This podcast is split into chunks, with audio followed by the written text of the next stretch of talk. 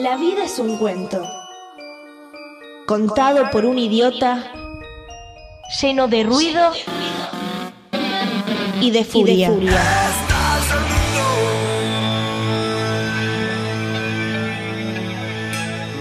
Que no significa nada. El sonido y la furia. Un programa no solo literario.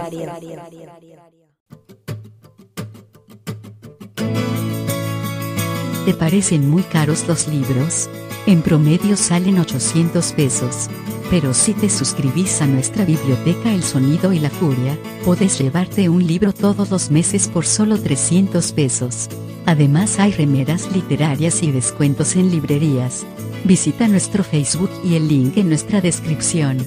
Gracias por acompañarnos en esta aventura literaria. El Sonido y la Furia, el mejor podcast de literatura.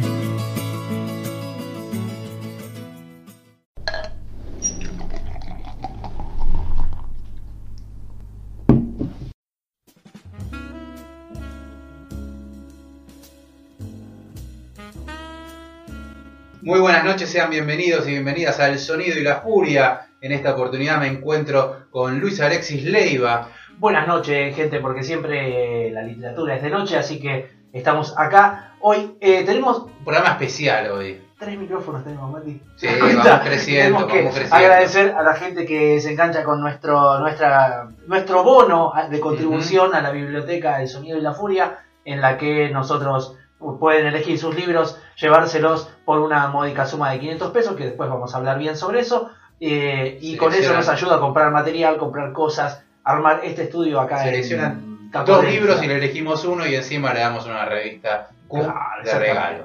Así que con ese con, con esa con esa premisa nos han permitido crecer bastante ya hace muchos años que estamos con esto y eh, muy nuevo con lo que estamos haciendo en Spotify y en, la- en nuestro formato de A la podcast. vanguardia. Exactamente. Pero Sí, sobre todo hoy tenemos un especial. un especial de un autor, de un hombre de- casi que diría del renacimiento, ¿no? Estas ¿Y lo personas que... trajimos acá? Ah, no. No, pero lo vamos a invocar por medio de una persona que sabe muchísimo de, de este hombre del Renacimiento que estaba diciendo, porque fue, eh, escribió teatro, escribió poesía, escribió ensayos, novelas y además filmó un montón de películas. Así que nos va a estar ilustrando. La persona en cuestión es Pier Paolo Pasolini y la persona que nos va a ilustrar sobre esto es Samantha Delacqua, que es investigadora, sabe muchísimos idiomas, Viajó también bastante, es docente y no sé, algo más, Samantha, que quieras acotar a este currículum Bienvenida, improvisado. Samantha. Gracias, buenas noches chicos. No, una estudiosa, una apasionada, no una fanática. Bien.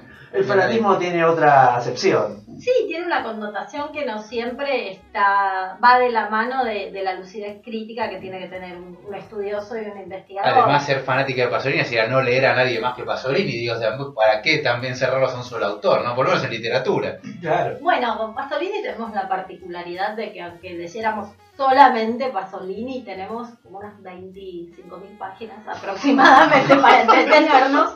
Como bien consignabas entre novela, ensayo, poesía, guiones, ha hecho traducciones de los clásicos, era fotógrafo, era pintor, era... Pintor también, mira. Sí, ha compuesto música para Claro, la- música también. Sí, Un hombre del renacimiento, podríamos decir. Totalmente. Eh, eso que vos decís me, me retrotrae a, a los tiempos de, de facultad, de Puan y a justamente el final de literatura del Renacimiento que tuve el placer de rendir con el doctor Burucúa y que entre los textos que se veían en la cursada estaba eh, de Cameron y él me pidió por favor que presentara el final sobre de Cameron y bueno, nada, nos, nos echaron porque estuvimos como dos horas y media hablando de Pasolini y ya la, la cátedra había cerrado actas, se tenían que ir y nosotros seguíamos hablando justamente y la... Contanos primero, como para empezar a charlar, ¿qué te atrajo de Pasolini que le dedicaste tanto tiempo?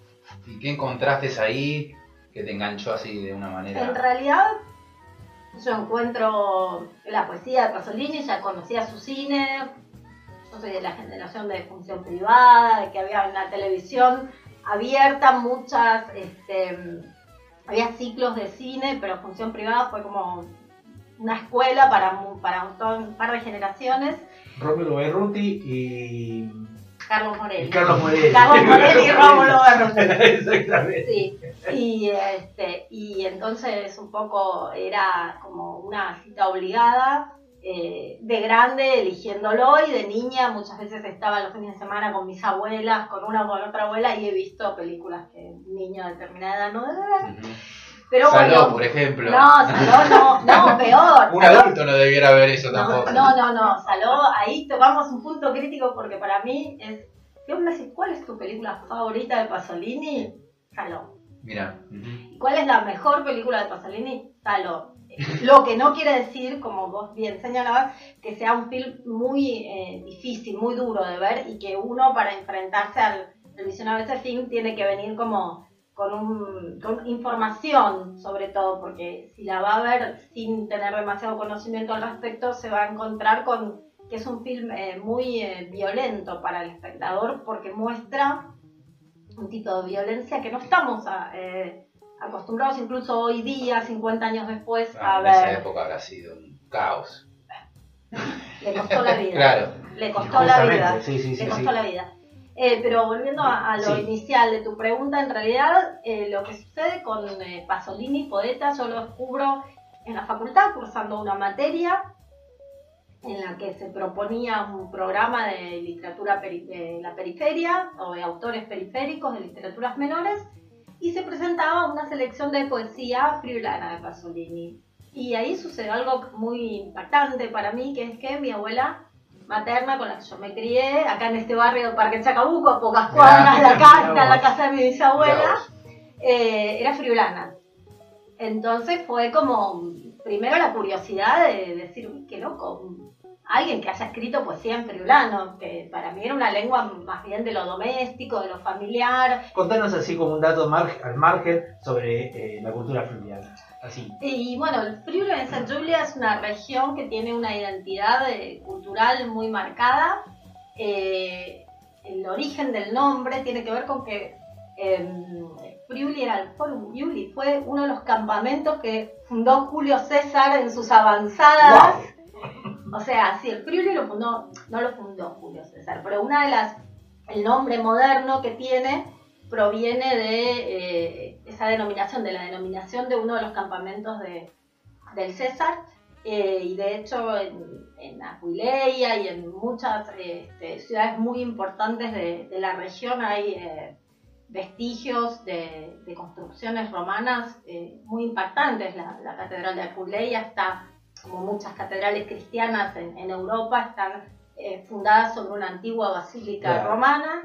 Eh, pero bueno, el pueblo friulano es un pueblo que tiene un carácter, eh, un temperamento muy peculiar por ser una región de frontera, están en el límite con los Alpes, eh, eh, entonces históricamente han sido eh, víctimas a lo largo del, del paso de los siglos de invasiones, de guerras. Pasolini retrata en, en la que es su primera obra de teatro, que acá tenemos una pila gigante de libros de Pasolini, y esa no la traje, que se llama Friul, eh, los turcos en Friuli, que retrata la invas- eh, relata perdón, la invasión turca a casarse de la delicia, su pueblo materno, en el siglo XV. Friuli, ¿dónde queda? Norte. Noreste de Italia. Noreste de Eh. Venecia, Ah, a unos ujú. 70 kilómetros, 100 kilómetros, menos de 100 kilómetros al norte. Bien, perfecto. ¿Y tu abuela era de ahí? Mi abuela era de un pueblito muy cercano al pueblo donde nace la, de donde surge la familia materna de Pasolini, estaba a 15 kilómetros. Entonces, para mí fue una curiosidad eh, encontrarme con esa poesía en lengua friulana. Eh, traté de, de recuperar el sonido de la poesía y eso me, me llevó muchos años poder saber cómo se oían en el friulano de Casarza esos poemas, eh, porque estaban en una, una traducción que había hecho la, la materia, la gente de la, de la cátedra que estaba dando ese programa. Había también eh, ediciones en italiano. Luego yo encontré una edición, la edición original trilingüe con este, el texto en friulano, pero no sabía cómo se oía. Traté de que una de mis tías, abuelas, me, me lo leyera y me sacó con esos modos tan amorosos que tienen las, las madres friulanas. Algo así como me dijo, que esa mierda te hacen en la facultad y una cosa así muy eh, como eh, las chicas de esta familia son decentes, no como la eh, hermana de mi abuela, no, no como las de tu familia que ustedes van a la facultad, letras, esas cosas así. Y bueno, vi una cosa muy agresiva y me llevó muchos años darme cuenta y cuando lo supe me, me causó como una, una ternura muy grande de que mi tía no sabía leer en friulano, Mm. porque no sabían leer, era una lengua absolutamente oral.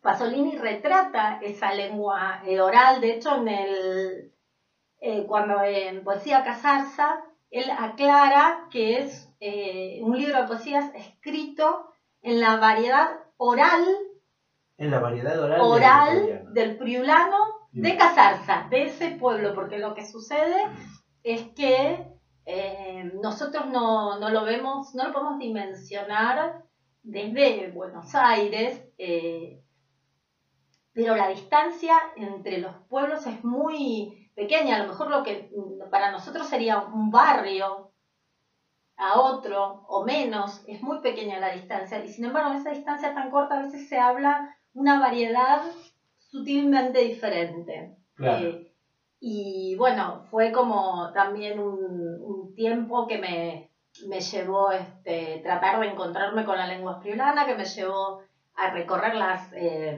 distintas entidades eh, culturales friulanas que hay en Buenos Aires, con un resultado similar al que tuve con mi tía abuela, eh, porque la, lo que sucedía era que, por un lado, muchos de los inmigrantes que habían venido en esa, en esa época, a principios del siglo, o en la oleada que fue después de la Segunda Guerra, eh, no, no tenían un manejo de lo que se llama hoy en día modernamente la lengua normalizada. No existía una escritura, no existía una gramática, era una lengua oral, era una lengua menor y también era una lengua que, sobre todo en la época del fascismo, sufrió una persecución muy Claro. grande. Entonces no, no había eh, una cultura de, de la transmisión de la lengua de padres a hijos como un valor para preservar. Muchas veces lo que pasaba en las familias era que los adultos hablaban en esa lengua eh, otra,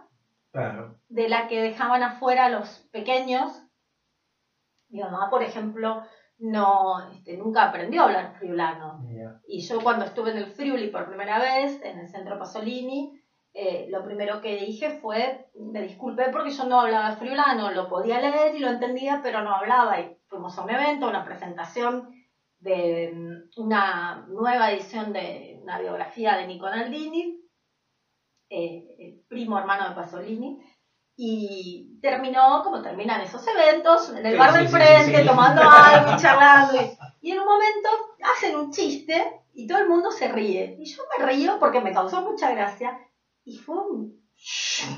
Lo entendí. Se dio vuelta todo el mundo diciendo, pero vos dijiste que no hablabas friulano. No, pero ustedes no están hablando friulano. Y ahí fue como un clic de que era algo que estaba En vos estaba. Estaba ahí latente. De pronto Claro. sí, es verdad que hay variedades de la lengua que son más, eh, más cercanas a la, a la frontera eh, norte, en lo que es la zona de la carne, en las montañas. Es una variedad más cerrada. Eh, el friulano que, mm, como señala Pasolini, de casarse es un friulano más abierto, más fluido, más contaminado, más mezclado con el véneto. Ajá. Eh, hay toda una, una división que es un- una división no solamente geográfica, sino también sociocultural que se da en, el Friuli, que está por un río, el río Tagliamento, y de una orilla o de otra de ese río se hablan distintas variedades de la lengua, se divide entre la alta y la baja friulana, y, y Pasolini incluso en uno de sus textos eh, habla de eso, y lo dice en friulano, habla de el friulano de esta orilla del agua. El agua es Entonces, eh. Pasolini rescata eso para hacer poesía con eso. Rescata ese, ese, ese Eh, dialecto sí.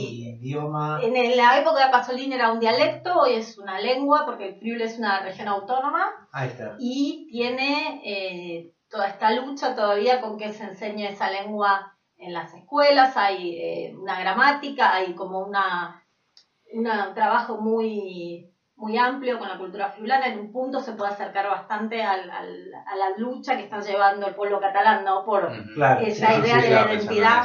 Sí, sí, de hecho... el- Es una lengua que, desde el desconocimiento absoluto, se parece al italiano o no tiene nada que ver. se parece mucho más al catalán que al italiano. Mira. Mira, pues. Yo eh, no vamos a decir fechas porque, porque no. hay que mantener la magia de la radio. No, por supuesto, por supuesto.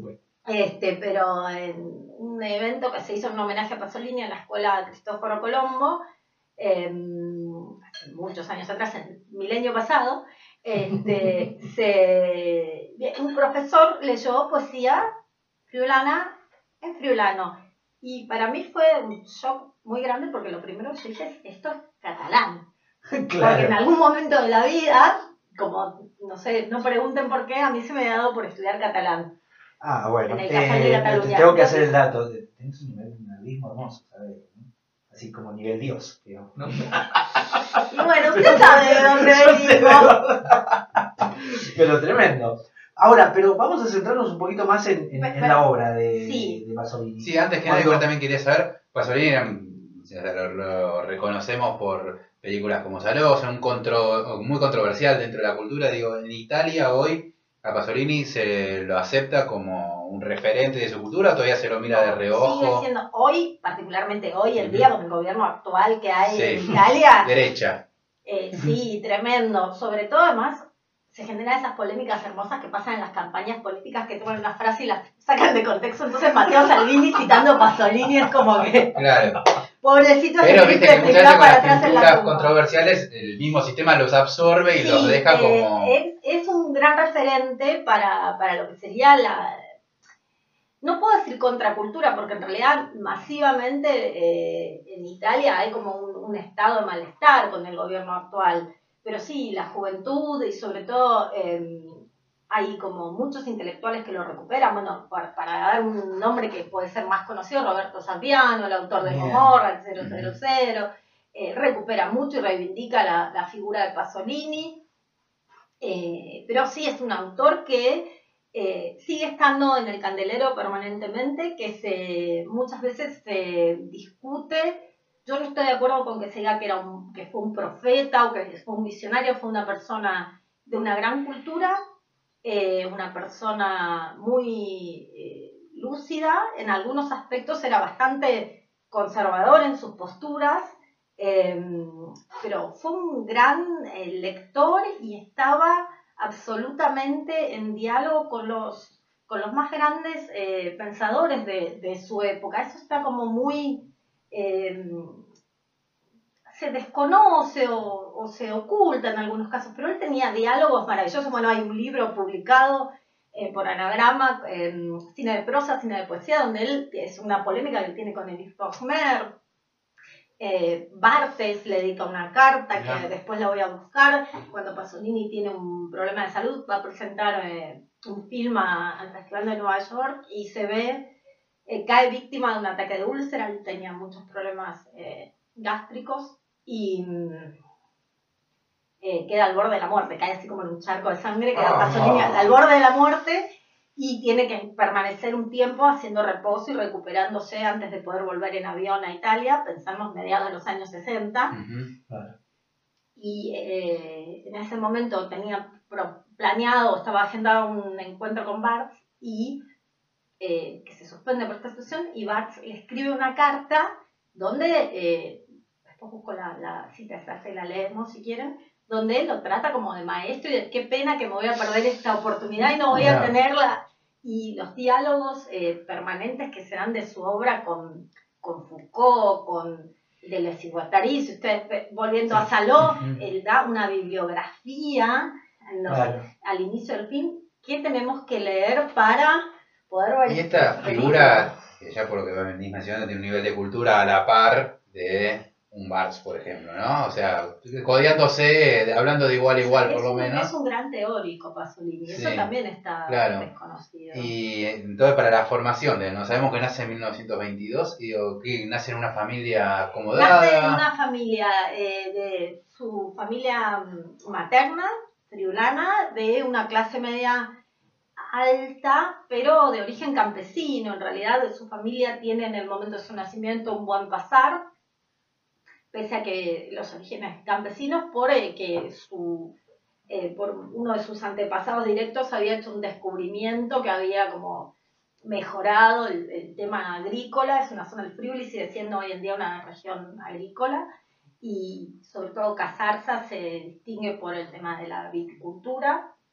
Eh, y bueno, su familia tenía un buen pasar económico, su madre era maestra, pensemos que para la época en, en eh, donde hoy en día solamente 100 años después se nos hace difícil pensar que una mujer no tuviera perspectivas de un estudio superior, de ir a la universidad, sobre todo una mujer de clase acomodada. Sin embargo, eh, lo más que podían aspirar las señoritas de buena familia era ser maestras. Y ella era maestra, se casa con un militar, un joven suboficial, eh, con el que tiene una relación tortuosísima, y supuestamente el padre de Pasolini, em, supuestamente no, tenía origen noble, venía de una familia de fortuna, solo que la fortuna se había disuelto en el paso del tiempo y este hombre, Carlo Alberto Pasolini, era además un hombre em, violento, que bebía, que era adicto al juego. Entonces, eh, la relación desde los inicios está marcada por, em, justamente por eso, por, por, la violencia y por eh, la privación. La vida de Pasolini fue una vida realmente de grandes privaciones. Em, se le critica a lo mejor que en los últimos años el tema del el auto que tenía, que vivía en un barrio muy eh, acomodado de, de, Roma, de sus gustos para la vestimenta, etcétera, pero se desconoce que él fue un hombre pobrísimo. Aparte le tocó en su juventud la guerra, la Segunda Guerra Mundial también. La Segunda Guerra Mundial, su padre que era ya oficial del ejército eh, italiano que fue condecorado por haber supuestamente salvado la vida del duce de un atentado en un episodio eh, muy turbio, porque en realidad se acusa a un muchachito de 14 o 15 años de haber querido ah, eh, matar al duce apedreándolo, o tirando piedras a su paso, una cosa como muy hay distintas versiones, pero era un muchachito y el al pibe lo, lo linchan, lo matan en el momento, bueno, una situación horrenda y el padre de Pasolini es como eh, premiado por haber salvado la vida, entre comillas, del Duce. Eh, pero además Pasolini tiene un hermano, en realidad tiene dos hermanos muertos Pasolini, un hermano mayor del que no se sabe, y a mí me han discutido que ese hermano mayor no existe, pero yo les puedo asegurar que existe. Que Carlucho existió. Eh, en la biografía de Nico Naldini se menciona al pasar. Eh, otros biógrafos no lo mencionan, Enzo Siciliano no lo menciona, Schwartz lo menciona como muy al pasar, pero porque es un dato poco conocido, que es que aparentemente por una violación al principio del noviazgo, eh, de parte de su padre hacia su madre, la, eh, queda embarazada, se mantiene oculto ese embarazo, el niño nace y tiene una muerte blanca que no habría sido accidental. Ok. y luego los padres de Pasolini se casan, Pasolini es dos vecinos.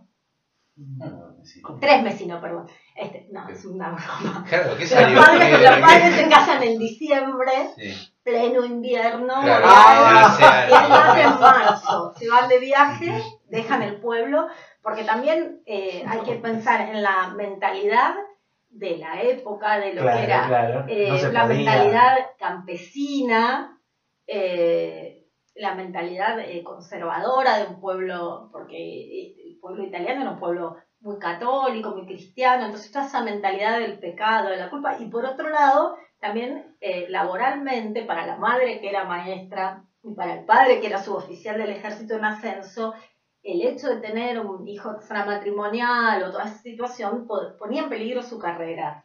Ah, Entonces muy ellos difícil, se, finalmente, por obligación, se casan, eh, la madre no quería casarse, bueno, hay toda una situación por, por toda la violencia y todo lo que venían viviendo, se casan, se van de viaje a- con la familia paterna, digamos, con la familia del padre Pasolini, y el niño nace allí, pero bueno, es un viaje de bodas muy largo, las fechas son un poco inciertas, este, y desde el comienzo la infancia de Pasolini también está marcada por el desarraigo, además de por la violencia familiar, porque a raíz de la conducta, em, digamos, poco fiable de su padre, eh, permanentemente lo estaban trasladando un poco, a veces le daban destinaciones de castigo, si bien eh, en la carrera militar es común, es frecuente el tema de los traslados, eh, en ese momento que era una época de entreguerras, la región del Friuli se había reincorporado recientemente a los territorios italianos, antes pertenecía al, al Imperio Austrohúngaro, y eh, la primera infancia de Pasolini está marcada por esta itinerancia entre distintos eh, destinos a los que iban reubicando a su padre.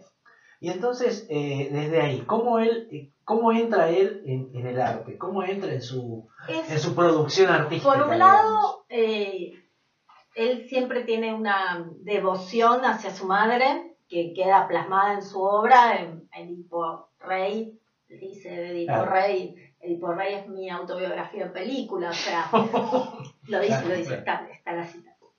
Y, y entonces eh, realmente su madre era maestra, tenía una tía maestra también, eh, se lo siempre forma hacia la lectura, piensa en un chiquito eh, que era siempre el chico nuevo de la escuela, Ah. eh, muy solitario, él había sido muy precoz para aprender a leer y escribir, un poco por la- el, aliciente que tenía en su casa, y él ya tiene, a partir de los siete años, empieza a escribir poesía.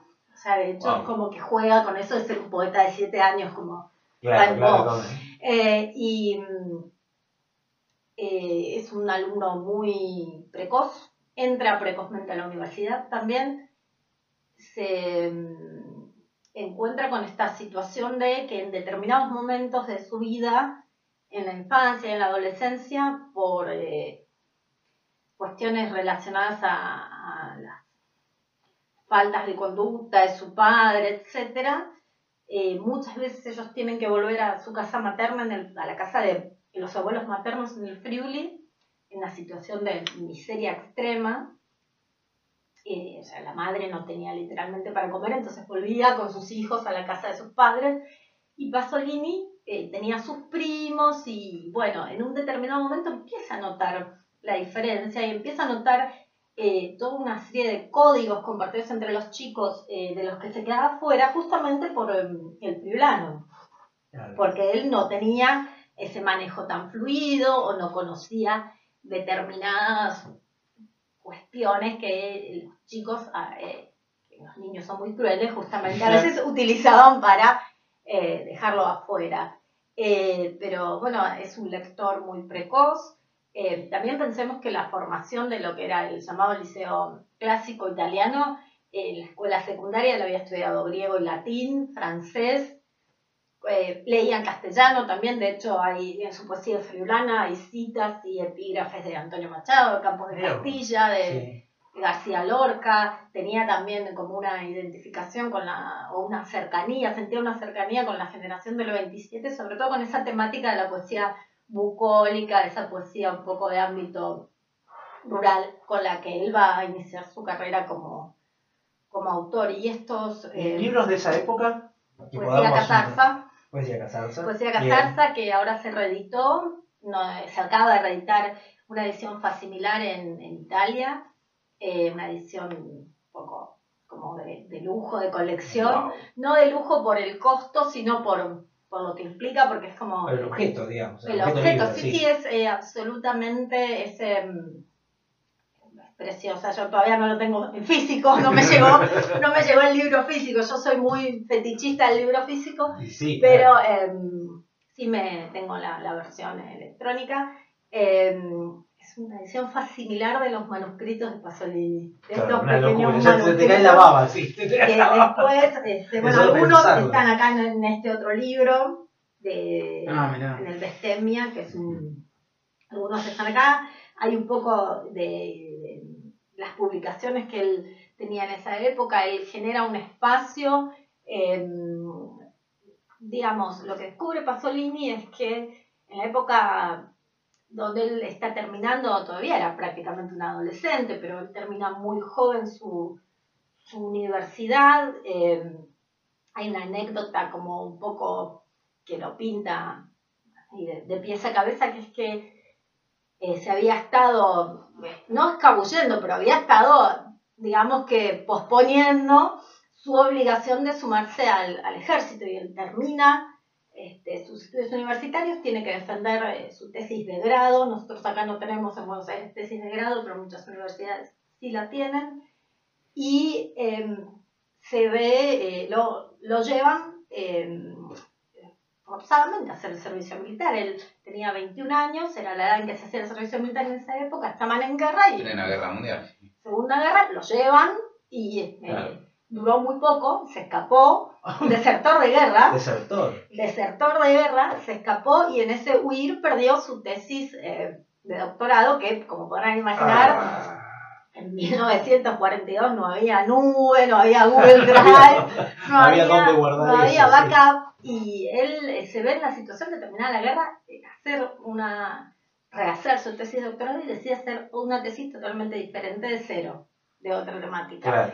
Eh, pero era un muchacho que manejaba muchas lenguas y que se ve como muy, eh, se encuentra como muy a gusto en este pequeño mundo de, que encuentra en Casarza, que es un mundo campesino, pero que es un mundo de la gente simple, donde no hay eh, segundas intenciones, donde no hay intereses creados, donde todos te tratan por igual y donde él es uno más, que era algo que no le había pasado hasta ese momento.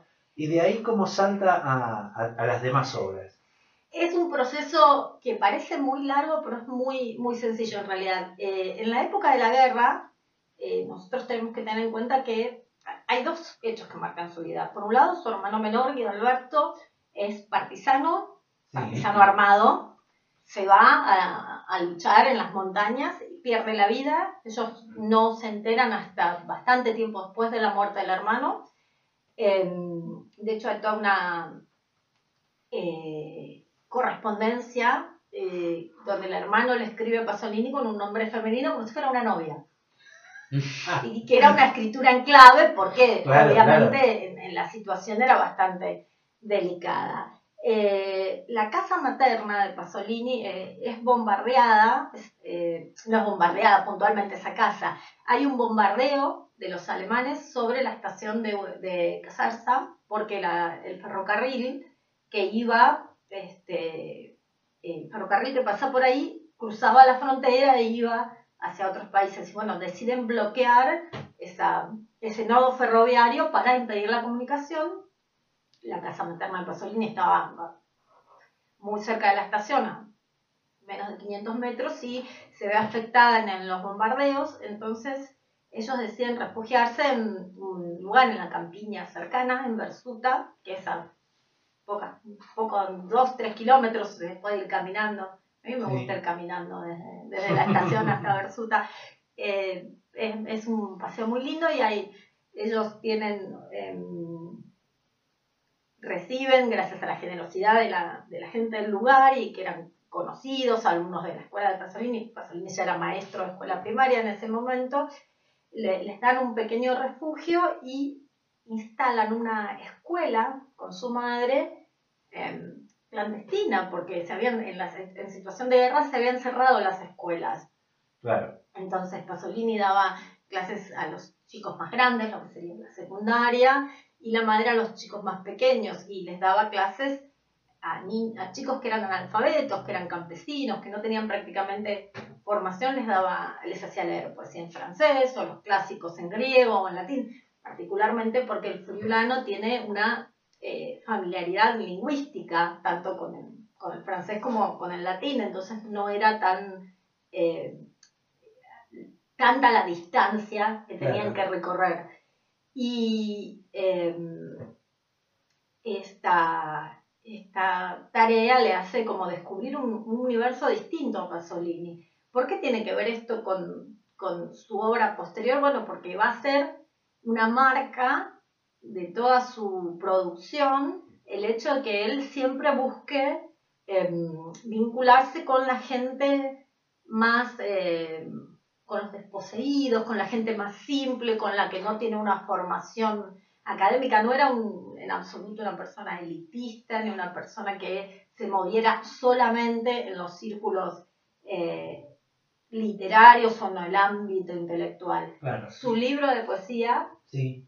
Poesía Casarza, es, eh, tiene una recepción muy notable eh, y sucede una cosa ambivalente, que es que eh, todo el, el círculo intelectual comienza a hablar de Pasolini, pero no se podía hablar mucho públicamente porque era una publicación en una lengua vernácula y las lenguas vernáculas estaban prohibidas en la época del Claro, fascismo, claro. entonces no podían hacer una Algo que hizo reseña. Franco también en España, ¿no? Sí, sí, un una, una realidad que, que tenía que ver con el aire de los tiempos que, soplaba en ese momento. Y entonces, eh, por un lado, Pasolini se va haciendo un nombre en determinados círculos intelectuales. Muy controversial. También. En ese momento todavía no. Sí sucede algo. eh, a ver, Pasolini eh, era secretario de sección del Partido Comunista de San Giovanni de Casarza y empezó a pasar algo que el tipo ya le caía espeso a la gente. El pobrecito fue un incómodo total toda su vida. Y entonces, este, porque tenía como una postura que en un punto era demasiado em, de vanguardia. ¿Cómo vas a hacer leer a estos pibes que son campesinos, que son alfabetos rombón francés? ¿Cómo le vas a hacer leer a los clásicos? O sea, como que a los propios compañeros de ruta un poco le- les decía, bueno, sí, o sea, está bien lo que haces, pero ¿Para qué? Ah, Tener ah, cuidado. no, no, no, como que existía un cierto elitismo, a lo mejor Claro. intelectual o un cierto eh, elitismo incluso social, ¿no? De, cómo, cómo, eh, una demarcación eh, bastante notoria entre, entre las aguas que no se podían mezclar. Y eh, Pasolini siempre tiene como, bueno, acá en la mesa está Amado Mío dando vueltas, que es una es preciosa esa, Sí. esa novela, Sí, que tiene Muy bien escrita. dos, dos versiones. Ah, mira. Amado Mío, Actos Impuros, en realidad es el mismo texto de base, pero bueno, tiene dos versiones, están en el mismo volumen, y eh, que retrata justamente los, los años friulanos, donde él, eh, bueno, tenía una vida como muy, muy simple, iban a nadar al río con los chicos, jugaban al fútbol, Sí. iban a los bailes populares, él tenía, eh, había armado un, un proyecto llamado la Academieta de Dilenga Furlana, donde se juntaban toda una serie de jóvenes intelectuales a producir eh, en Friulano, pero no solamente jóvenes intelectuales, estos chicos campesinos que había conocido Pasolini, con él que laburaban con él y que muchos, con el paso del tiempo, así como Franco Chitti, como Nineto Davoli, como otra gente que él eh, rescata estos ámbitos por ahí poco ortodoxos, de los bajos fondos, por decirlo de alguna manera, que llegan a ser eh, poetas y que llegan a ser como muy prestigiosos, el Antonio Español, Ovidio Colusi, o sea, un montón de nombres que a lo mejor acá Casi en la como una escuela Pasolini hizo. Sí, digamos, sí, casi, sí, ¿no? o Como el sea, la movimiento Academia de Furlana tenía como la idea de recuperar un friulano oral, un friulano fresco, vital, que no, em, que era una cosa totalmente diferente a lo que hacía la Sociedad Filológica Friulana, que ya era una institución eh, muy prestigiosa, pero que buscaba una lengua más académica, una lengua más con un refinamiento estilístico y bueno, se producía una, una serie de, de divergencias ahí. Pero volviendo a cómo evoluciona esto en su obra, Pasolini en un determinado momento se ve víctima, es víctima de una acusación absolutamente fundada y falsa, que se conoce como los hechos de Ramusquelo, Ajá. donde em, se lo acusan de haber violado a uno más jovencitos, básicamente. Bueno.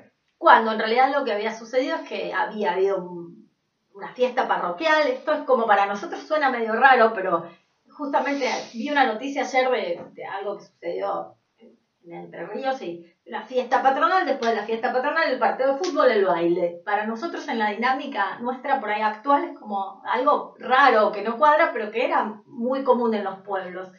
Entonces hubo una fiesta, un evento, etcétera, y llegado un determinado momento, los muchachos se apartaron del Sí. grupo y se fueron entre los arbustos ahí. Mm. eh, A y- dejarse llevar por sus sí, por el calores más íntimos. la vida. Pero en realidad lo que, eh, igual lo más grave y visto a la, la distancia, por ahí lo más chistoso del caso es que es el cura Sí. del pueblo el que, eh, violando el secreto de confesión de uno de los muchachos, Sí. eh, va al partido, a la sección del partido, Ah, a decirle a los compañeros de ruta Pasolini lo que había pasado. O sea, esa cosa de el- la iglesia y el Partido Comunista trabajando en conjunto solo en Italia. Eh, tenemos el, el caso de Don Galo, que es un famoso sacerdote comunista, o sea, es algo que no, el comunismo italiano es muy particular. Pero bueno, se ve, se ter- tergiversan los, eh, los dichos en secreto de confesión de este muchacho y se genera toda una serie de...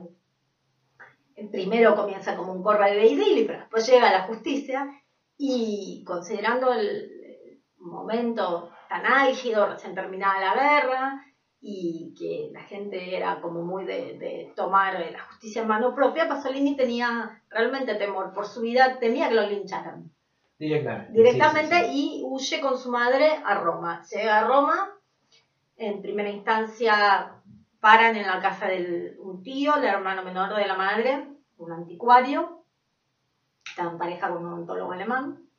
Primero vivían en Milán, después se van a vivir a Roma. Eh, bueno, es muy corta la estadía en la casa de su tío por diferencias reconciliables. Ok. Y este, Ok, polilla.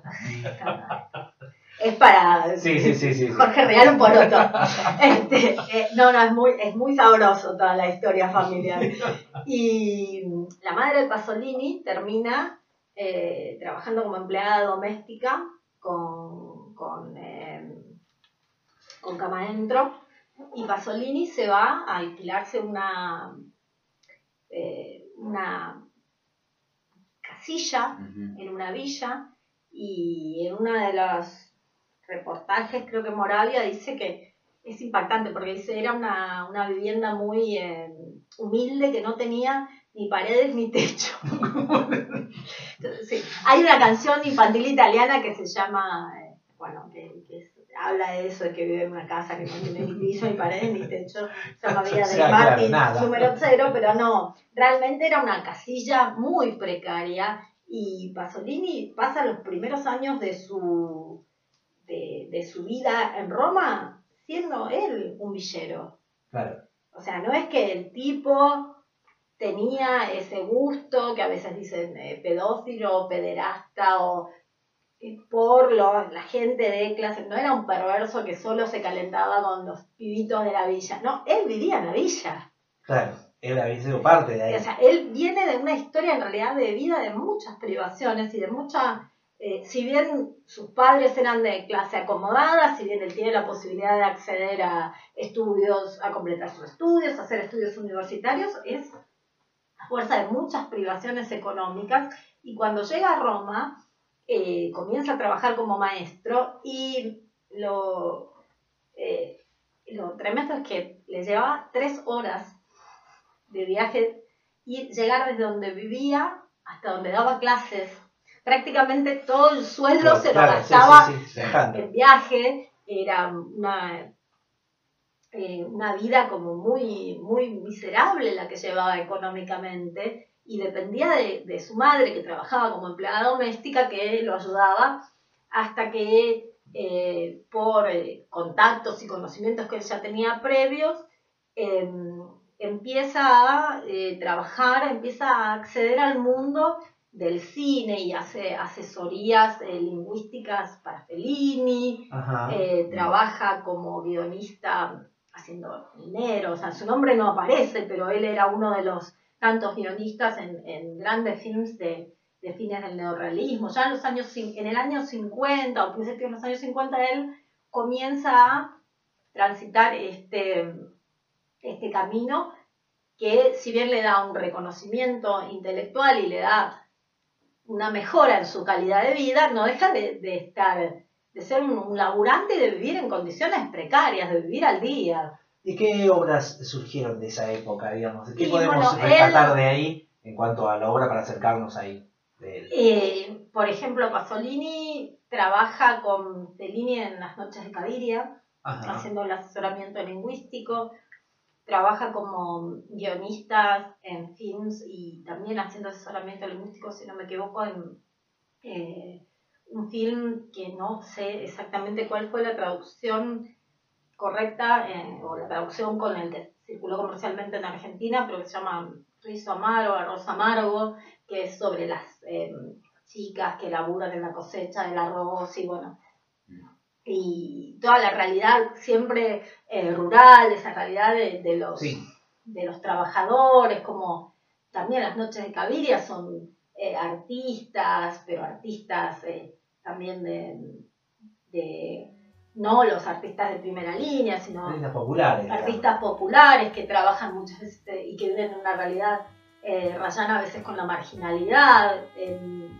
una situación de mucha precariedad y él tiene ese, digamos, esa información de primera mano, en contacto directo, porque es su realidad.